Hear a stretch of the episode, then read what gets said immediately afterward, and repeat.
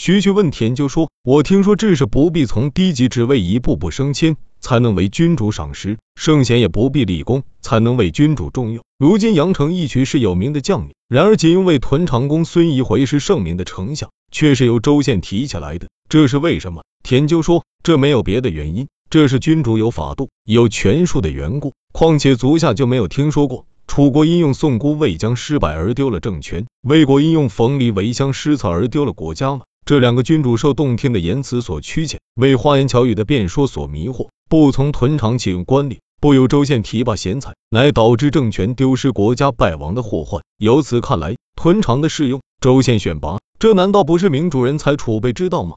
唐僖公对韩子说：“我听说遵循礼仪谦让是保全身家性命的策略，修身养性。”排除智巧是处事的成功之路。如今先生设立法规，创建法制，我认为这是危及自身生命的事。怎样证明他呢？我曾听先生讲过这样的话：楚国不用武器而削弱混乱，秦国实行商鞅之法而富强。吴、商两个人的主张是正确的，然而吴起被肢解，商军被车裂，这是没有遇到明主的缘故。一人不一定遇到明主，祸患也不一定就能排除。放弃保全身家性命的策略。恣意推行威王的行为，我认为先生不能如此做。韩子说：“我明白先生的意思。要说治理天下的权术，整治百姓的法度，是很不容易实施的。然而废弃先王的法治，而推行下臣的主张，我认为设立法规，创建法治，这是有利于百姓的，是方便黎民的良策。正因为这样，才不必君主混乱的祸患，而一心想要治理百姓，帮助他们，使他们受益。”这是人质的行为，畏惧君主混乱不明的祸患，因而逃避死亡的危害，指着明哲保身而不顾百姓受益的人，